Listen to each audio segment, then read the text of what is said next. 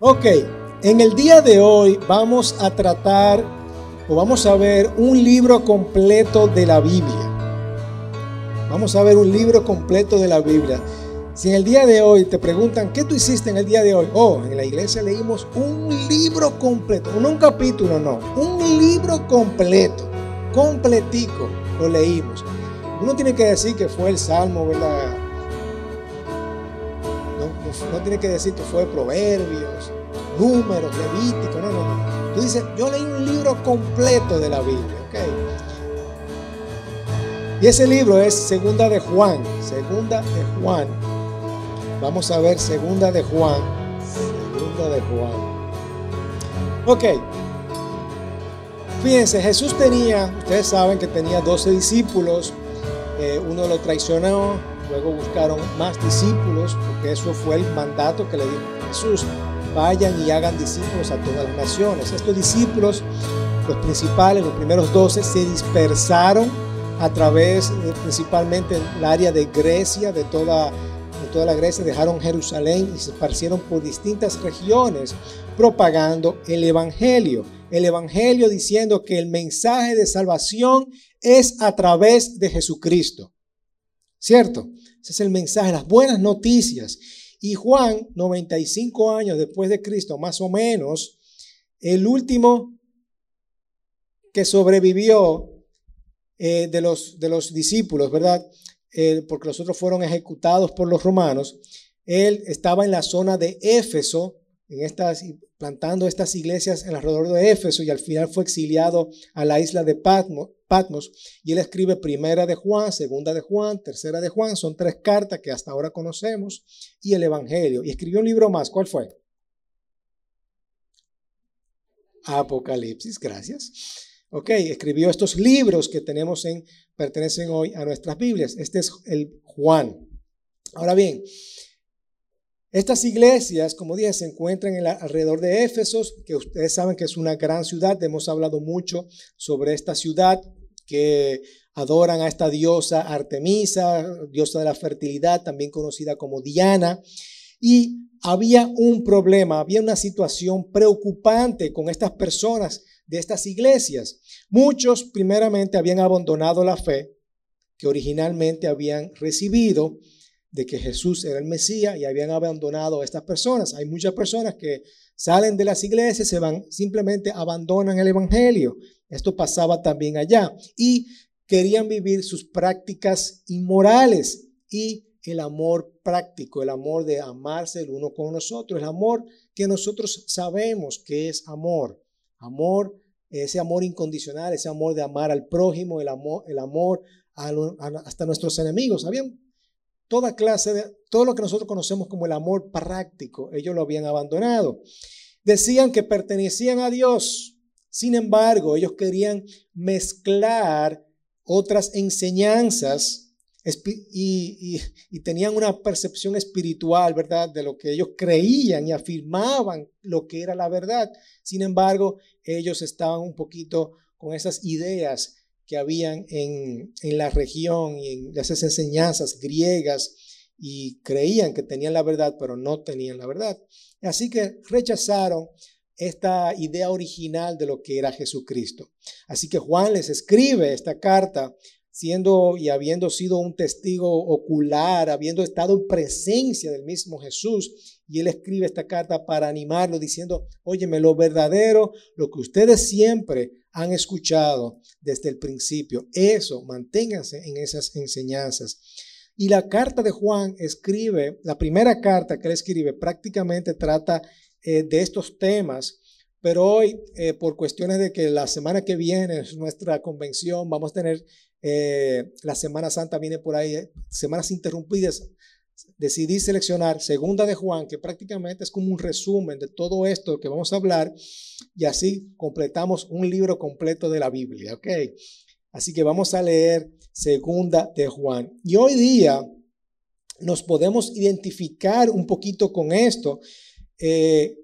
¿Por qué? Porque hay muchas filosofías que quieren cambiar la verdad, ¿cierto? Hoy trabajamos con muchas filosofías que quieren eh, cambiar esta verdad quieren cambiar nuestra forma de pensar y el problema es que están alejados de la voluntad de Dios y obviamente nos distrae de la verdad y el amor de Jesucristo. Y como yo les dije, esta iglesia de Éfeso que están adorando, hay muchas, muchas ideologías, muchos conocimientos intelectuales y estas filosofías están eh, eh, impregnando la iglesia. Están llenando las iglesias. Y este mensaje es muy importante para cada uno de nosotros. ¿Por qué? Porque tenemos que combatir, tenemos que combatir esta verdad, esta forma de pensar. Hoy día nosotros podemos ver que también hay filosofías que quieren impregnarse en la iglesia. Hoy estamos escuchando de cosas como eh, lo del 2030, ¿verdad? ¿Han escuchado de eso? ¿Han escuchado de que quieren eh, consignar una sola religión? ¿Verdad? Son cosas que se quieren impregnar en la iglesia. El asunto de la misma ideología de género, el asunto de la, misma, eh, mismo aborto, las tres famosas causales, todas esas cosas las quieren justificar como algo bueno.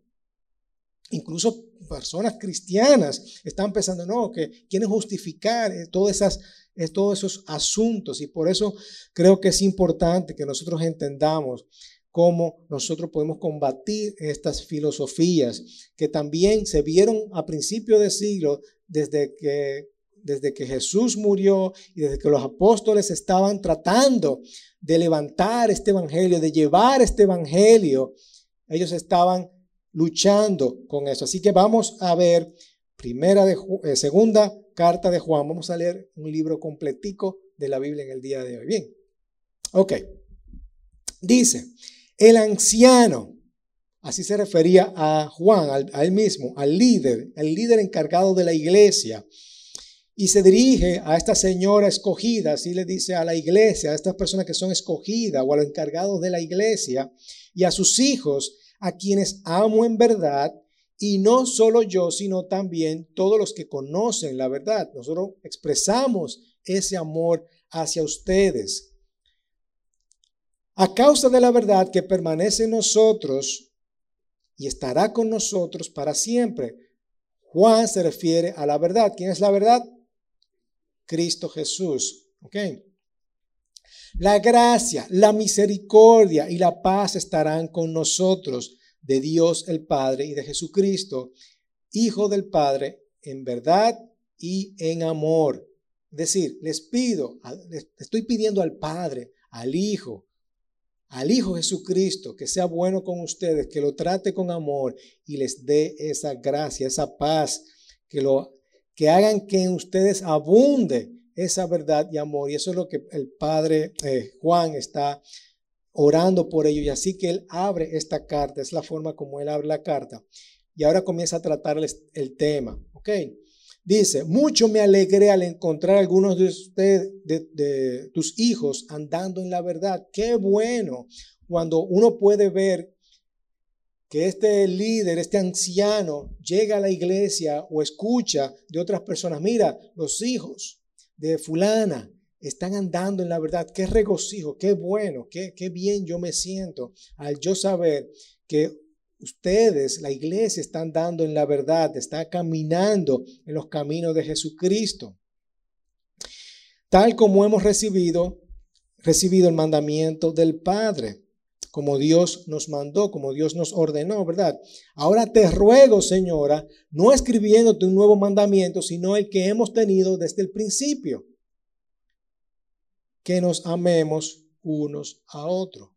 Ahora les pido que nos amemos los unos a los otros. Yo quiero que sigan en ese camino. Yo quiero que sigan en, ese mismo pensar de yo voy a amar el uno al otro. No es un mandamiento nuevo, es el mandamiento que siempre han recibido desde el principio. No le voy a dar nada más nuevo, sino lo que siempre han recibido que se amen los unos a los otros.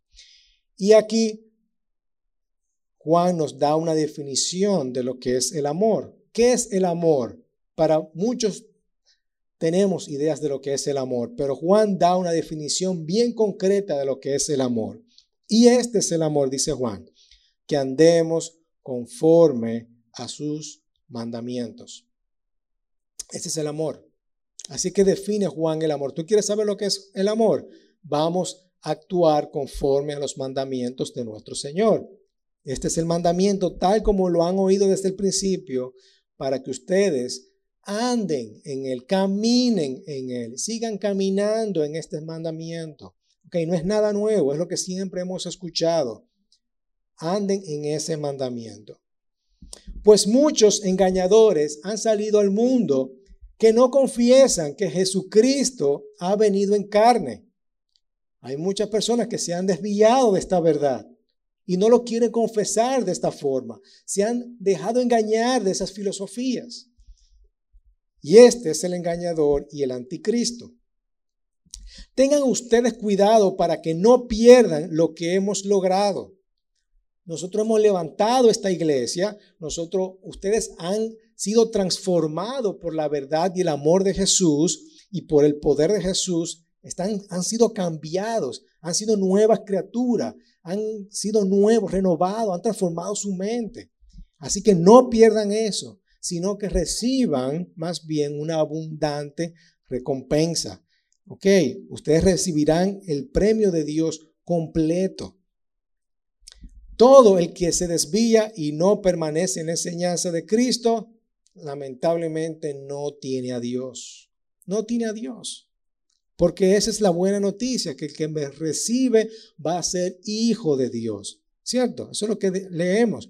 Aquel que recibe a Jesucristo será tendrá la potestad de ser llamado su hijo. Y el que no tiene a Jesucristo, lamentablemente no tiene a Dios. ¿Ok? Así que el que permanece en esta enseñanza tiene tanto al Padre como al Hijo. ¿Cuál enseñanza? Mantenernos en el amor, en los mandamientos del Señor. Si alguien viene a ustedes y no trae esa enseñanza, no lo reciban en su casa. Si alguien viene con estas filosofías extrañas, ni siquiera lo reciban en sus casas. Yo no sé si ustedes se recuerdan, no sé si todavía lo hacen, pero hay personas que tocan en su casa para traerte algunas enseñanzas. ¿Eh? Así, hay gente que todavía ni siquiera dice, mira, cuando vienen a hablar otras cosas que no sea de Jesucristo, ni siquiera lo reciban en su casa pues el que lo saluda participa en, sus malas obras. Aunque tengo muchas cosas que escribirles, no quiero hacerlo con papel y tinta, sino que espero ir a verlos y hablar con ustedes cara a cara para que su gozo sea completo. Me da pena a veces, yo digo, no, Juan, tú debiste haberlo escrito porque así hubiéramos tenido una cuarta, quinta, sexta carta, ¿verdad? Pero bueno, así lo dispuso el Señor, para que su gozo sea completo. Te saludan los hijos de tu hermana escogida o la iglesia donde ahora estoy. Tiene una relación muy estrecha con la iglesia que tiene ustedes, dice en otras versiones, en una, eh, la versión más ampliada. Los miembros de esta iglesia les mandan saludos. Ok, esto es segunda de Juan, el único capítulo que tiene esta carta. Eh, o sea que hemos leído un libro completo de la Biblia, ¿verdad? Ya.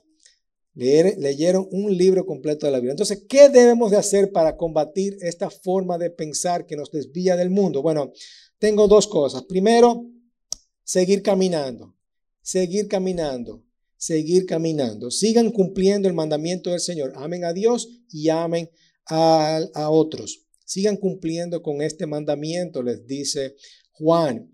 Imagínate, estas personas que están esperando la llegada de Jesús, porque eso fue lo que Jesús te dijo, yo voy a regresar, yo voy a venir. Y estas personas, 95 aproximadamente, 90 años, 95 años después de, después de la muerte de Jesús, están esperando a que venga Jesús y ellos están pasando mucho sufrimiento porque ah, están siendo perseguidos. Están siendo perseguidos. Los demás discípulos han sido ejecutados y dice, Señor, ven, estamos sufriendo. Lo que ellos no saben es que dos mil años después todavía estamos esperando a Jesucristo. Y eso es parte de lo que nosotros creemos como denominación, ¿verdad? Eso es parte de nuestro fundamento, que Jesús es un rey que va a venir. ¿Ok? Estamos esperando, ellos están sufriendo, pero no importa. Juan le dice, sigan adelante, sigan caminando, sigan caminando, sigan caminando. Yo sé que están sufriendo, pero vamos a seguir caminando. Parte de la vida, parte de lo que estamos aquí, estamos sufriendo. Como yo le, eh, leí ahorita, eh, vamos, parte, parte de, de nosotros es toda esa ansiedad, toda esa culpa, todo lo que nosotros tenemos, vamos a depositarlo, vamos a dejarlo ahí y vamos a seguir caminando. Y nosotros, lamentablemente, hemos perdido la capacidad de ver la belleza que nos rodea por toda la, toda la, todo el problema que nos agobia día a día. Ariel el otro día estaba diciendo eh, que él lee la, un devocional, ¿verdad? Y, ya al final del día tú ni te acuerdas lo que tú leíste. ¿Por qué? Porque nos arropa el día a día. Y lamentablemente nosotros no podemos disfrutar de la belleza. Como cuando estamos en el camino, estamos yendo al interior del país y no disfrutamos la belleza que tiene nuestro país porque estamos quizás en el celular o estamos hablando, o estamos conversando, o no no eh, detenemos a ver, wow, mira qué lindo, qué belleza, qué, qué preciosura es nuestro país. Y así mismo sucede con las cosas del día a día. Nos agobian tantas las cosas, los problemas, que nos olvidamos de detener un ratico y de ver, la belleza que tiene Dios para nosotros. Y Juan le está diciendo a esta persona, miren, ustedes están agobiados, están preocupados, hay personas que tienen malas enseñanzas, pero detente un rato, detente un rato y sigan caminando en ese mandamiento tan precioso que el Señor nos dejó. Ámense los unos a los otros. Vivan en ese amor, vivan en ese amor. Y aquí hay dos palabras que quiero como eh, concentrarme. La primera es aleteia, que es verdad, verdad. Y eso, esa verdad es aquello que no está oculto, que, que no, que es, que es visible, que no hay nada que, que lo, que, lo, que lo disfrace, ¿verdad? Eh, hay un programa que estaba viendo mi esposa el otro día que era acerca de unos bizcochos que lo hacen como tan real a algo que la gente no sabe distinguir. ¿Eso es verdad o es un bizcocho? Ok, cuando hablamos de esa verdad es que no hay nada oculto. Tú sabes que eso es una computadora, que esto es un micrófono, que eso son flores. No hay nada que lo disfrace, no hay nada oculto ahí. Y esa es la verdad que nosotros estamos hablando la verdad que no, que es evidente, ¿verdad? Y esa verdad es personificada en Jesucristo, en Jesús. Jesús vino lleno de verdad y lleno de gracia, dice el mismo Juan en su Evangelio. Jesús vino lleno de verdad y lleno de gracia. Y nosotros nos preguntamos, ¿quién es Dios? ¿Quién es Jesús? Se preguntan estas personas. ¿Quién es la verdad? El mismo Pilato. ¿Qué es la verdad? Preguntaba Pilato a Jesús. Yo soy la verdad. Yo soy el camino, yo soy la vida. La verdad es buscarlo a Él. No hay más nada, es Jesucristo. Él es la, es, él es la verdad. No hay otra verdad. No hay otra, nada oculto. Jesucristo es la verdad. Y la otra palabra es ágape, que es amor.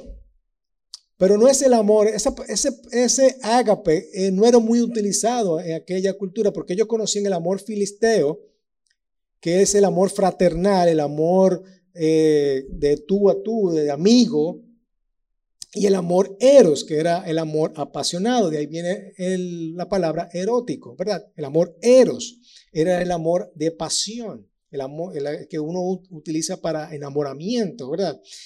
Pero esta palabra ágape es poco común porque es un amor sacrificial, es un amor incondicional, es un amor que significa yo te voy a amar no porque lo sienta, sino porque yo he decidido amarte. Y ese es el amor que nosotros recomendamos a las parejas, ¿verdad? A los matrimonios. Amen con un amor ágape, un amor incondicional, porque ese enamoramiento, ese amor eros va a desaparecer. ¿Por qué? Porque somos imperfectos, vamos a cometer errores y tú no lo vas, va a llegar un momento que tú ese sentimiento no lo vas a tener ahí. Entonces yo decido amarte. Y ese es el amor ágape, es el amor incondicional y es el amor que a la cual Juan se estaba refiriendo. Es poner a alguien por encima de ti. Tú tienes frío, te doy tu abrigo. Tienes hambre, te doy mi alimento de comer es poner a alguien por encima de ti. Ese es el amor práctico que a estas personas le hacía falta y se estaban alejando de esa verdad. Entonces Juan le está diciendo, óyeme, yo quiero que tú ames con ese amor, con ese amor incondicional. Y Pablo lo dice de esta forma, consideren a los demás superiores como a ti mismo. Me encanta cómo Pablo lo define de esa forma. Considera a los demás como superiores a ti mismo. Pon a la otra persona en primer lugar. Y este grupo de personas le estaba haciendo falta eso. Así que Juan le dice a esta familia de fe, no te voy a dar algo nuevo. Te voy a dar lo mismo que siempre ustedes saben, el mismo mandamiento. Amen a Dios y amen a los demás. Amen a los demás con este amor incondicional.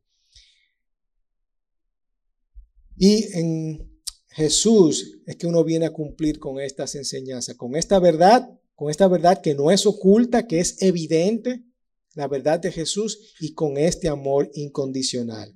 Sean obedientes a estos mandamientos. ¿Ok? Así que sigan caminando. Y lo otro es, sigue enfocado. Sigue enfocado.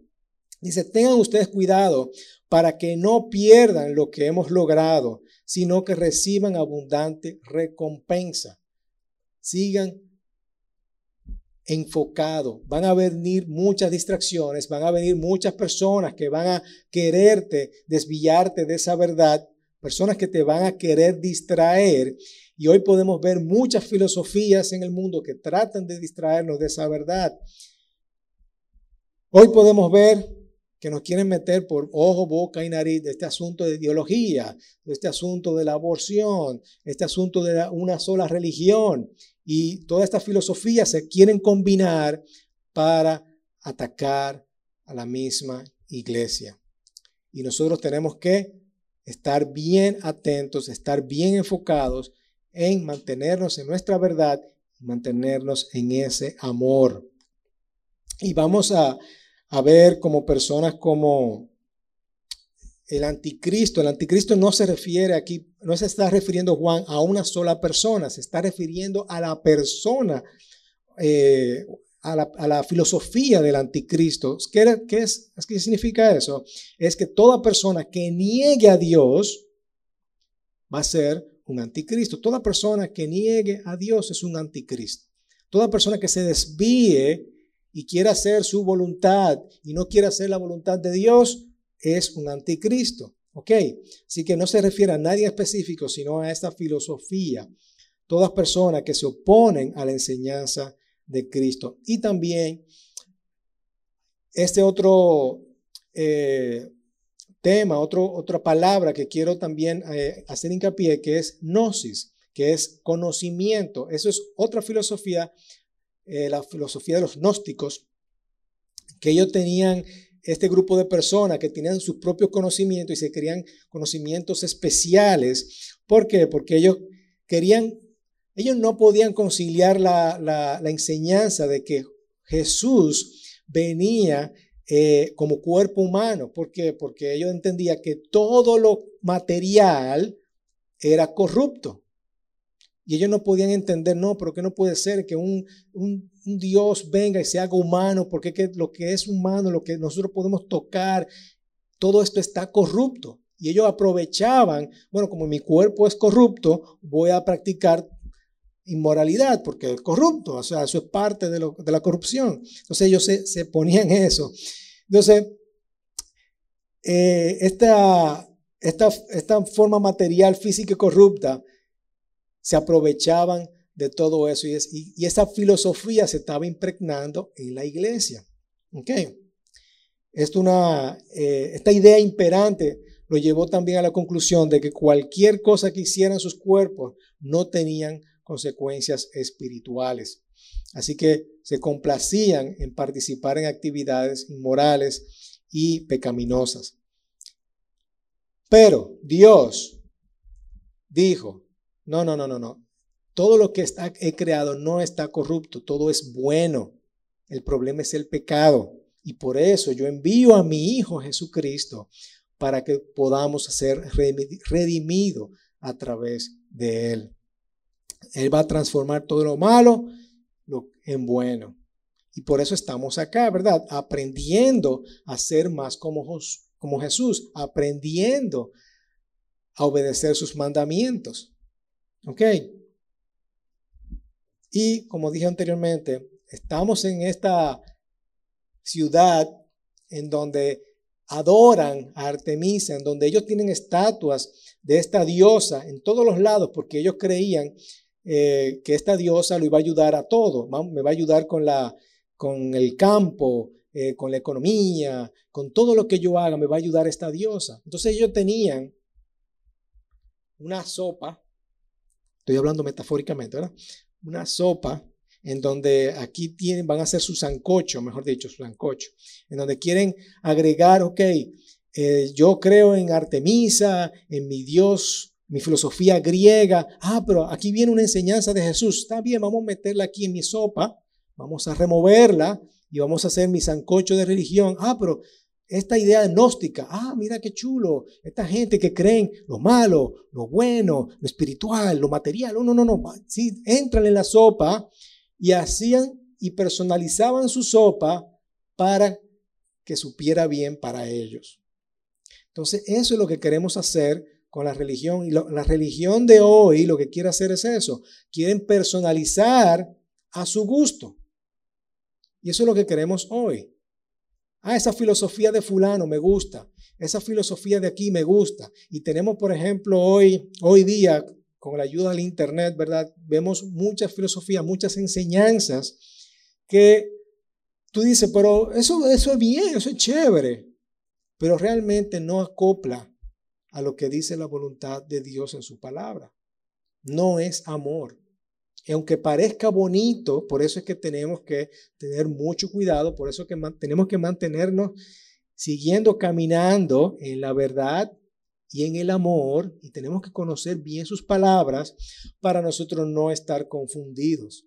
Por eso personas que son, que van o que parecen. Una palabra, Jesús.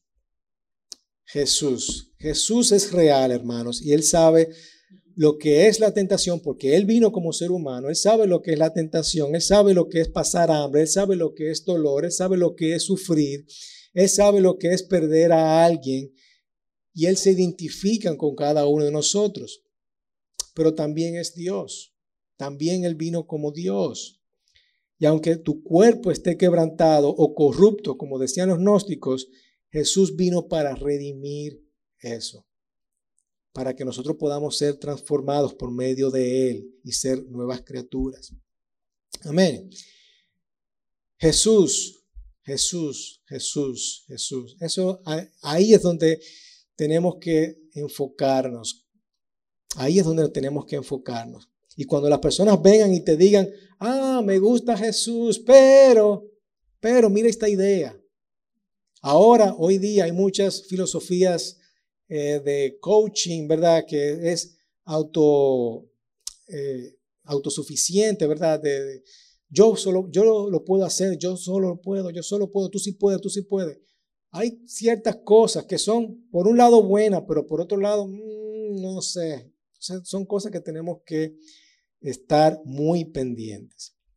El plan a seguir. Uno, hermanos, estudia la palabra. Estudia la palabra porque es la única forma que tú te vas a enterar de lo que es verdadero. La verdad que no está oculta. Y tú vas a aprender a lo que es el amor, que es obedecer sus mandamientos. Vamos a aprender qué es lo que Dios quiere para cada uno de nosotros. Y vamos así, por lo, por lo tanto, permanecer en sus enseñanzas. Y por supuesto, vamos a ignorar toda aquella persona que trae malas enseñanzas, vamos a ignorarla. Vamos a ignorarla. Vamos a aprender a ignorarla, pero aprendemos a ignorarla cuando obviamente estudiamos la palabra y permanecemos en sus enseñanzas. Y es importante que estudiemos la palabra, estudiemos la palabra, estudiemos la palabra todos los días. Yo sé que el mundo nos distrae, hay muchas cosas por que, que, mucho trabajo, ¿verdad? En mi caso, yo me levanto pensando en todo el trabajo que tengo, pero es importante que saquemos nuestro tiempo para leer la palabra de Dios. Como yo le dije, mira, es muy importante, es bonito recibir el mensaje, el devocional que mandamos por, por WhatsApp. Pero ese es el devocional de otra gente. Y aunque puede ser muy bonito y te llegue y te aplique a tu vida en el día de hoy, es bonito, pero no es tu devocional. El devocional es cuando tú comienzas a leer las escrituras y comienzas a sacar conclusiones tú mismo acerca de lo que, ah, mira, wow, eso me, me, me, eso, yo estoy pasando por eso. Yo necesito perdonar a fulano, a fulana. Mira, esto, este versículo aquí me, ha, me está diciendo algo, me está diciendo que yo debo de amar, yo debo de perdonar, yo debo de, de cumplir, yo debo de alabar, qué sé yo, cualquier cosa. Pero es, ese es tu devocional, cuando tú agarras esa porción de la palabra de Dios. Y como digo, es bonito, ¿verdad? Recibir ese devocional y leerlo. A mí me llegan varios devocionales de varias personas. Son bonitos, pero no es mi devocional. No es, no es mío. Entonces, les exhorto a que estudien la palabra, lean ustedes mismos la palabra y saquen conclusiones, ¿verdad? Y lo que el Señor te está diciendo a ti y obviamente permanezcan en esas enseñanzas. Así que cuando venga la tentación a tu vida, camina en el amor de Cristo y enfocado en su verdad. Amén. Cuando vengan filosofías extrañas, camina en el amor de Cristo y enfocado en su verdad. Cuando vengan ideas raras sobre lo que lo que te quieren meter en la cabeza de las causales, del aborto. Vamos a caminar en el amor de Cristo y enfocado en su verdad. Hubo una muchacha, eh, sobrina de, Sandra, que no vino hoy, que lamentablemente tuvo, eh, nació una niña con, ciertos problemas incompatibles a la vida, como le llaman, y murió eh, semanas, no duró creo que ni un mes. Y todos los doctores le decían a ella, aborta, aborta. O muchas personas decían, mira, pero aborta porque no vale la pena tener una muchacha que viene con problemas, ¿para que tú la vas a tener? Sin embargo, ellos se mantuvieron firmes y dijeron, no, yo no voy a matar a esa niña, ese, es, ese no es mi trabajo. Si viene con problemas y muere, bueno, eso es así lo va a querer Dios, pero no es mi trabajo, no es mi responsabilidad. Y a mí me sorprende la fe con lo que ellos se mantuvieron. Ellos se mantuvieron y ellos caminaron en el amor de Cristo y enfocados en la verdad. Se mantuvieron ahí, tuvieron a la niña, lamentablemente la niña murió, pero ellos se mantuvieron ahí. Y yo sé que ellos se preguntaron, ¿por qué Dios hace eso? ¿Por qué Dios trajo eso a mí? ¿Por qué pasó lo que pasó? Y esas son las cosas que nosotros nos preguntamos, ¿verdad? Sin embargo, no es mi responsabilidad. Es la responsabilidad de Dios. Mi responsabilidad es caminar en el amor y enfocado en su verdad. Para no ser engañado, ¿verdad? Por las filosofías del mundo. Ya pudo haber perfectamente haberse dejado de llevar. Sale de eso y ya. pero no es la responsabilidad de ella. Y creo que yo la admiro mucho por, la fe que ellos mantuvieron. Y al final, recuérdense lo que dice en esta carta, tengan cuidado para que no se eche a perder todo lo bueno que hemos hecho por ustedes. Todas esas buenas enseñanzas que hemos recibido, no la echamos a perder, porque otra persona dijo, por esa filosofía rara del mundo, no la echamos a perder, hermanos porque de lo contrario no vamos a recibir la recompensa. Amén. Déjenme orar por ustedes. Padre, gracias Señor, gracias Señor. Y te pido, Padre, porque nos ayudes a ser diligentes para recibir esta, eh, esta recompensa completa, Señor. Yo te pido, Señor, que nos ayudes a seguir caminando y seguir enfocado, enfocado en tu verdad y caminando en tu amor. Padre, yo sé que uno recibe enseñanzas, recibe filosofías, recibe ideas eh, por todos los lados y que parecen buenas, pero no van conforme a la voluntad, no van conforme a tu voluntad. Así que Padre, te doy gracias por mantenernos en tu verdad, por poder tener la libertad de poder leer tu palabra y aprender de ella, Señor. Y yo te pido para que cada uno de nosotros podamos tomar este tiempecito cada día, Señor, y aprender un chin más de tu palabra.